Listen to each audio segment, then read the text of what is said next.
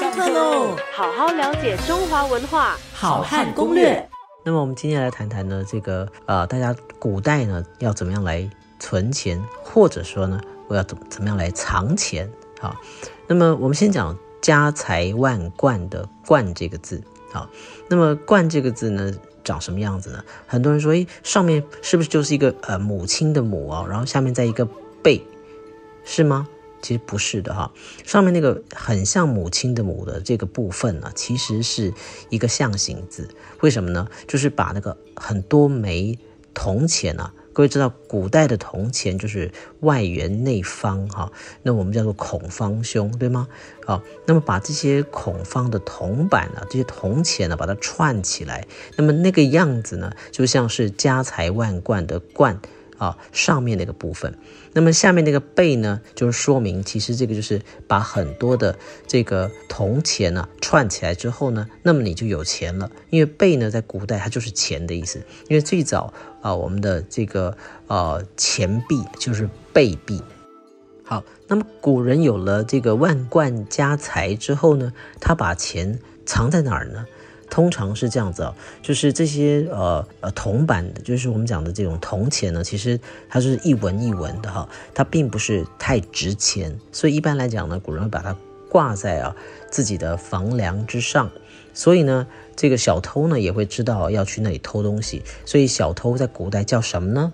就叫做梁上君子。啊，梁上君子就是小偷的一个雅称。那么典故呢，就是因为古人会把家财、把这些铜钱藏在呃房梁之上，啊，所以才会有这种梁上君子这样的一个说法。好，那是第一个，我们知道古人呢啊把小钱藏在啊挂在这个房梁之上。那么稍微多一点点的钱啊，或者是说，哎，我要。存起来的话怎么办呢？那么古代呢也有一种东西叫做铺满。那么所谓的铺满是哪两个字啊？手部啊，就是啊这个扑倒的那个扑哈。那么满呢，就是呃满足的满。它的典故呢是讲啊这个满而铺之，也就是说当这个容器呢啊它满了以后，我们把它啊打碎。那么就可以把它拿出来使用，所以呢，存了一定的数额之后，就把这个钱拿出来取用啊，所以就是铺满的这样的一个典故的由来。那么，所以这是第二种存钱的方式。好，那么真的我有一大笔钱，我要怎么办呢？啊，那么古人就会把钱呢，这个用一个更大的坛子啊，把它藏在呢这个家里面的后院呐，啊，隐秘的地方。好，那么。当然，上面还会用一些呃这个掩盖的方式哈，来隐藏哈，让大家不会那么啊明显的发现。那当然有一种呆子啊，就是在门在这他的这个藏的钱上面呢，就弄个牌子说啊，那此地无银三百两啊。这这个笑话其实就这么来的，原因就是因为就是有人呢在下面存了，这他的坛子里面哈，这个放了三百两银子，然后呢又怕别人知道，那又不知道怎么做。这个掩蔽物，所以呢，就做立了一个牌子，啊，告诉大家说，这里真的没有三百两银子哦，啊，此地无银三百两哦，啊，典故就是这样来的。那么，把这个钱财啊放在坛子里面，然后埋在家中的后院，这样的事情呢是所见多有。那么在清代呢，其实我们出土过非常多的一些证据啊，在一些豪宅的这个呃。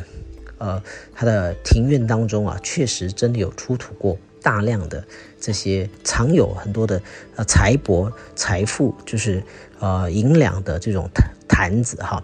那么这些瓦坛呢，看起来不起眼，可里面藏藏的这个钱财啊是非常大量的。好，那么另外还有一种藏钱的方式在哪里呢？啊，就是古人把它把钱呢藏在墙的夹缝当中，什么意思呢？就是。把钱藏在两座墙，就是两片墙哈。你看起来，你从呃这一面跟后面看都是一面墙，但其实呢是两面啊。把这两面墙的中间呢，那么放什么呢？放他打算藏的钱。这个典故啊，最早呢其实根据《后汉书》的记载。那么当时这个啊秦始皇焚书坑儒的时候呢，那么孔子的弟子就曾经把这个。孔子的这些著作藏在这个墙与墙的夹缝之间，那么也因此呢，后人呢就从此得到灵感哈。那么之后呢，如果要藏钱呢，也会在墙跟墙的夹缝之间来藏钱。好好了解中华文化，好汉攻略。下课喽。